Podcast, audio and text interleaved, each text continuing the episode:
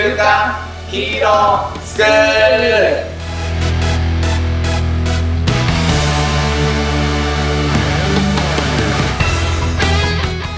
アニメ好き、働かない歴、あ、すみません。もう一回、もう OK です一回全然ですこれ使うか使わないかは、あの、置いといてもらって、あ、任せますね、ここは。はい。NG 集取ったらいいけど。じゃあ、ちょっともう一回やらせてもらっていいですか？アニメ好き、働かないリーダー育成のマサオンと、漫画好き生き生きした大人たちのセミナー講師ヤマトンです。はい、よろしくお願いします。はいよろしくお願いします。というわけでね、今週も先週に引き続き、僕の奥さんの橋本千恵さんに来ていただいていますけれども、よろしくお願いします。よろしくお願いします。い。一応千恵さん自己紹介、どんなことをされてるか紹介してもらっていいですか？はい。あの、恋愛のカウンセリングとかをしておりましてうん、で、婚活もこうサポートしたり、コンサルをしてるので、婚活サポコンサルという名前で活動してます。はい。はいまあ、成果にコミットする、そうですね。なかなか大会系のね、ちょっとブートキャンプ的な要素がありますね。結果にコミットですね。そうです、そうはいです。結婚にコミットですね。そうですね。じゃあ、それようかな。そうだね。結婚にコミットです。コミット。はいはい。いいです。というわけで、まあ、先週に引き続き、今週は、すずめの戸締まりですね。はい。チェさんどこで泣けました？かえでもやっぱあの、ちっちゃい頃の主人公うんが、うんその、メインの主人公と異次元で会うじゃないですか。うんうんうん。あそこで、その子供の子がすごい、こう、一生懸命ね、ママの説明をしてるうんところが、もうこの横本当にいたんだろうなって思って。いや、わかったね、あそこはね。なんか、生地こう子供がね、大丈夫？泣き泣き泣きそうになってる。なんでなんでなんでちょっと、なんかマサオンとキャラ被ってんじゃないねかぶってるからね。被ってる。かぶってるかぶってる。みんな被ってる。うんみんな泣いちゃう。あの、映画見終わった後に、二人でラーメンを食べたんですけど、その感想を言いながら泣きましたもんね。トリファイターに鳥パイタン。涙味になる。そう、あそこはでもね、俺ももうなんか止めらんなかった、やっぱ。うん子供、ちっちゃい子がいるし、ね、なんて言うんだろう。あの子もさ、その、幼心で分かってんだよね。うんそう、分かってんだけど、なんかそれをこう、でもまだよくその感情がよく分からないというか、うんでも認めたくない認めたくないとかね。うんそう。そこはもう、文句なしに泣いた。でもね、あの、自分が自分を癒すっていうのすごくいいなと思って。なるほどね。うん。誰かに救いを求めるんじゃなくて、うん。うん。うん。自分で癒してる。そう。それね、け結論で言おうかなと思ってあ、ごめん。だいぶ編集するから。編集するあ、これ編集する。っぽくなってきましたね、なんかね。そうだね。10年前ぐらいまでは、あんまり好きじゃなかったんですよ、新海さんが。でもちょっとね、あの、変わったよね変。わっうん。たよ。うん変わった、変わった。俺はね、嫌いじゃなかった。うん。あの、一緒にお互い見てたんだけど、なんでこの人毎回なよなよした男の人ばっか出てさ、とか言ってたんですよ。秒速5センチメートルとか。ことの葉の庭。大人にはあのとかね。はい。確認しちゃって。これ言わんこっちゃ。だけど、見るとちょっと気になっちゃうから、そういうテーマなんでしょ？そう、そういうテーマだっていうのを掲げてたんだなっていうのを聞いて納得しつつ、あとね、多分ね、結婚したとか、お子さんが生まれたとかでかなり変わったと思うんですよ。ね、そういうのあるって言いますね。ね、なんかメッセージ性が変わったもんね、だいぶねで。も世界観が違うじゃん。だうん男女がさ、なんか中でこう、どっかのことの葉の庭になんかちょこちょこやってるところからさ。新宿御苑でね、そうそうそうあだこだなんか机なんかね、足のサイズ測ったりとかね、うんうん雨降ってんなとかね。違うじゃん。なんか今、ミスドーンみたいな。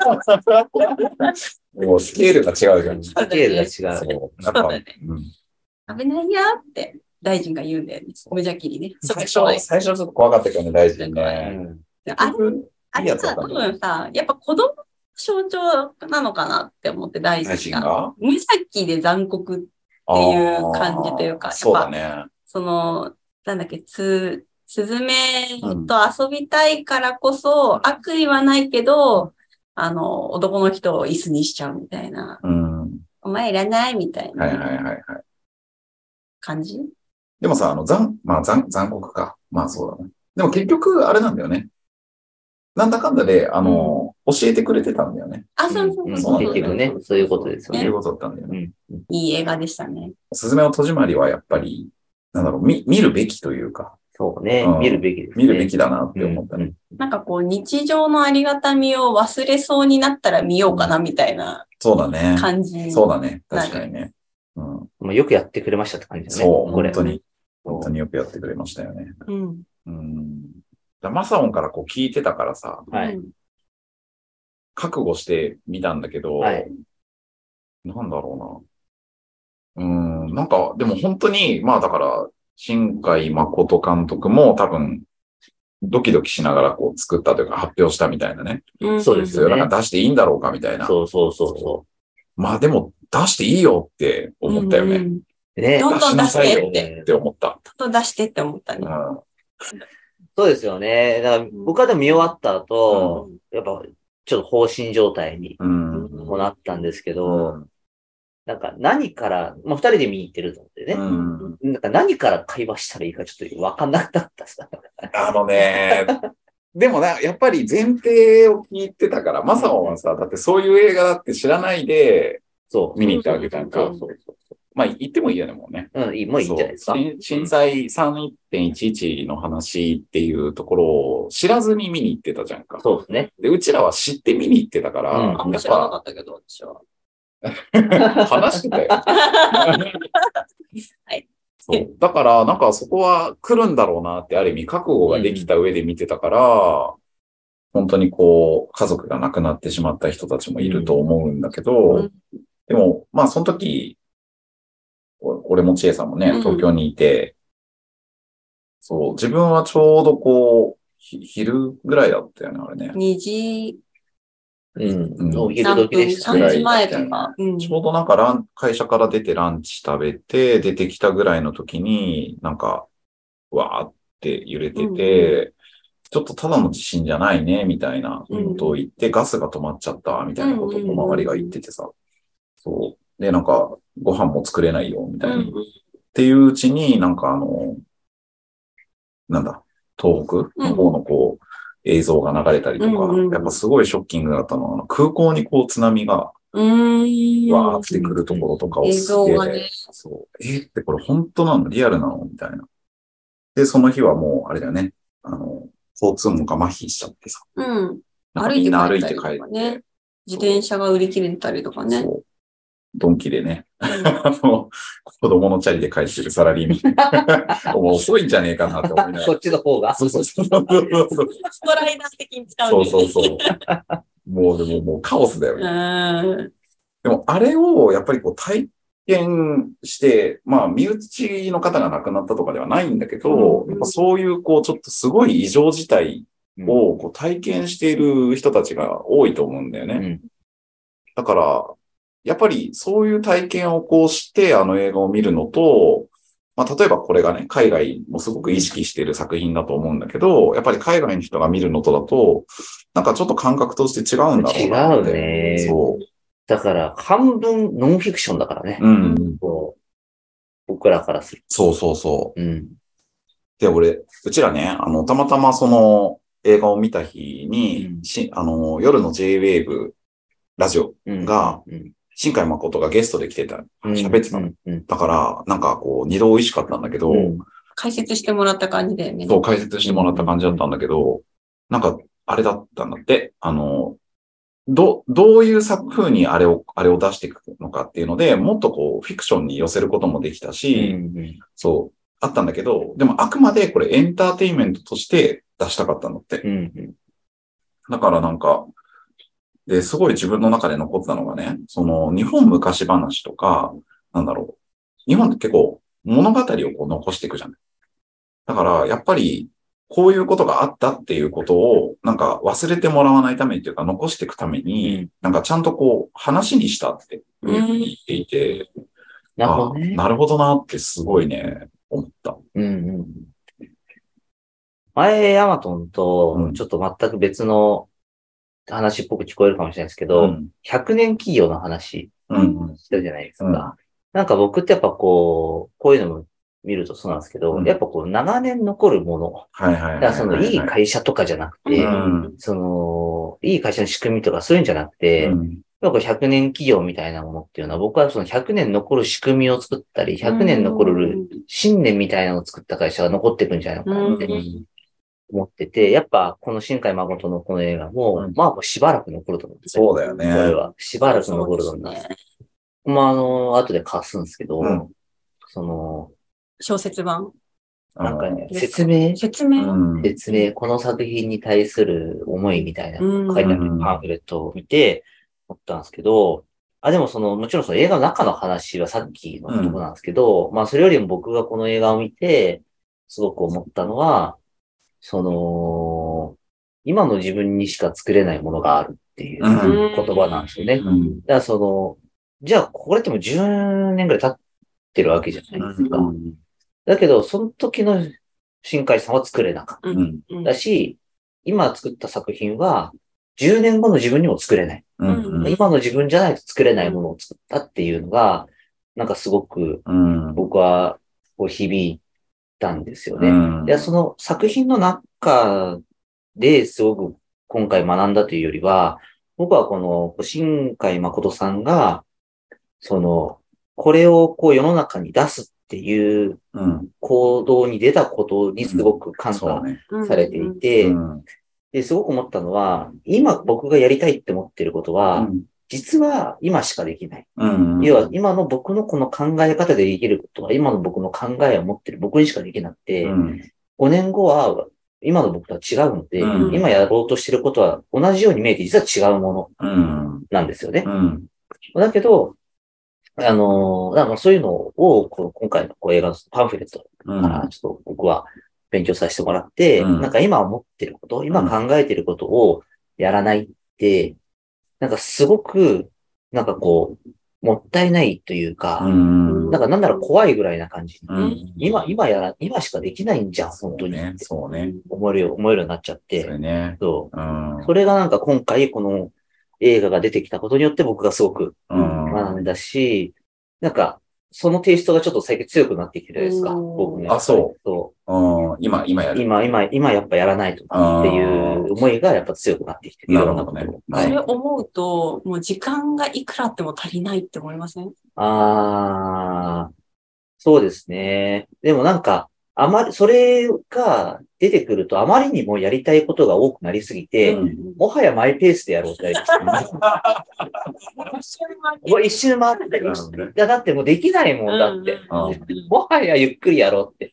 私、なんかそれに近いのかもしれないですけど、あれを見てうん、自分がもらったメッセージとしては、うん。受け取ったメッセージとしては、うん、あ、毎日を丁寧に生きようなんですよ。なるほどねどっ。ちかって近いうといかもしれないですね。そうなんかやっぱり何か嫌な気持ちのまま別れて、それが最後になっちゃうのすごく嫌だなっていうのは本当に感じて、だから行ってきますって言って、あの、お帰りって言えないで帰、帰れない。うんそうそうそう。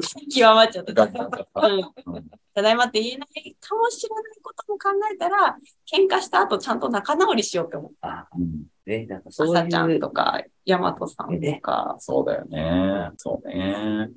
僕も、まあこれちょっと編集でどうするかってあるんですけど、僕は使ってもらっていいんですけど、僕もそう、高校の時に弟をね、はいはい。亡くしてるんです。よ。うんうん。で、その弟との最後の会話が、勝手に触んじゃねえ、ふざけんな、なんですよ。うんうんだ僕の大事なものを勝手に触ってたんで、なんか遊ばれちゃったんだよね。そうそうそうそう。それがこう最後の僕が弟にかけた言葉だったんですよね。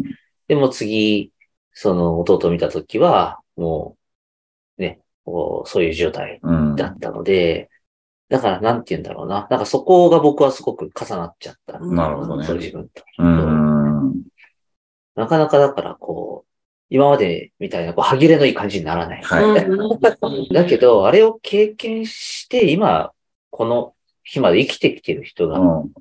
いるっていうことを知ったときに、うん。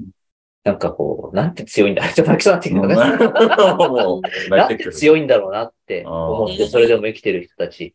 そうでね。で、その人たちのこう最後の、その大事な人たちとのうん交わした言葉が、行ってらっしゃいだったり、そう、あそこね。おはようとかだったりするわけじゃないですか。あれが最後のうん。会話なんですよ、こう大事な人たちと。あれ、ただいまがないっていうのが切ないんですよ。誰もがないんですよ。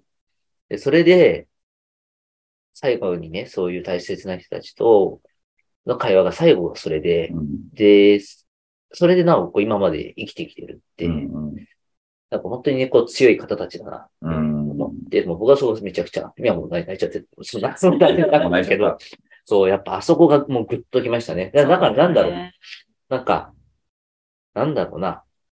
僕こう、だからね、これ言葉できないんですよ。なんかあれを感じて、じゃあ具体的に何を言語化してうん自分の糧にできるかっていうと、うんなかなかこう言語は難しいんですけど、うんでも少なくとも、なんかその、ね、もっと強く生きたいなって、うん。やっぱ思いましたよねう、んすごく。なんかこう、生きてるものとしてのこう、使命感みたいな、うんなんて言うんだろうね。やっぱその、そう、その、生きなきゃなって思ったよね。うん、何ができるかなとか、うん。すげえ思ったね。いや、だから、なんか、さっきも話したんですけうど、んああいう経験をしてる人がいる。うんうん。要は、こう街中歩いてて、うんもしかしたらすれ違う人かもそうだね。しれない。それが。うん。って思った時に、まだまだだなってすごく思うんですけど、うんやっぱその人にはその人の世界があって、うん。えっ、と、なんていうんですかね。でもそれって否定できることじゃうん。ないしう、んだけど自分とは違うしうん、ムカつくこともあるし、うんいやそういった中で、やっぱその、なんていうんですかね、その、僕自身がこう、本当にこう、憧れる大人というか、うん。あの、そういう大人になっていくためには、なんかまあ、まだまだだなってちょっとああ。思いました。おーそうか。鼓舞された感じ。そう。それがなんかね、あの、言語化するのは難しいですけど、なんかそそういう人たちがいるっていうことのこう感覚が、うん。まだまだ薄薄かったなって。うん。ちょっとこう、背筋が伸びる感じ。そうそう、背筋が伸びる感じ。だからその人が大事に熱く語ってることって、うんあ僕は聞きますよ。こうなんでそれが大事なんですか？とか。うん。でもなんかそれが最近はなんかすごく知りたいからっていう気持ちがこう強かったんですけど、うん。なんか、でもその人ってなんかもっと大事にしてて、それを。うん。なんかそう、そういう相手が大事にしてるっていううん。ことをこうもっとこう感じ取りながら。かける知りたいってうん。思えるようなこう自分になれたらいいなってちょっと思いましなるほどね。はより成長してしまいますね。うんた。そうですね。うんはい。まあ、あれだね。その、マサオン自身が自分でね、経験してることっていうのがあるからこそ、よりそう思えたのかもしれない、そうそう。だから僕の味方なんですよね。あああ、そこは。なんで。なるほどねいつもこんな感じの話になるんで、僕。違う話になってくる。や、でも、うん、やっぱ見るべきして見たんだろうね。そうですね。でもなんかあの、かっこいいなと思った新海誠。ね、かっこいいですよね。うん。うん。マサオンがその今しかできないって言ったけど、やっぱ他のね、監督がさ、うんあの、あのテーマで、まあ、同じ時期にさ、作品を出すっていうのと、新海誠がこの時期うにん。うん。ね、自分の作品であれを出すっていうのって、もう全然意味合いとか影響力が違うじゃない違いますね。だから、そうやかっこいいよね。かっこいいです。そういう大人になりたいなと思ったよね。かっこいいです。かっこいいです。うんおはい。じゃあ行きますか。じゃあね、行きましょうか。はい。今日の学びを生かして、子供たちが憧れる大人に、今週も、いってらっしゃい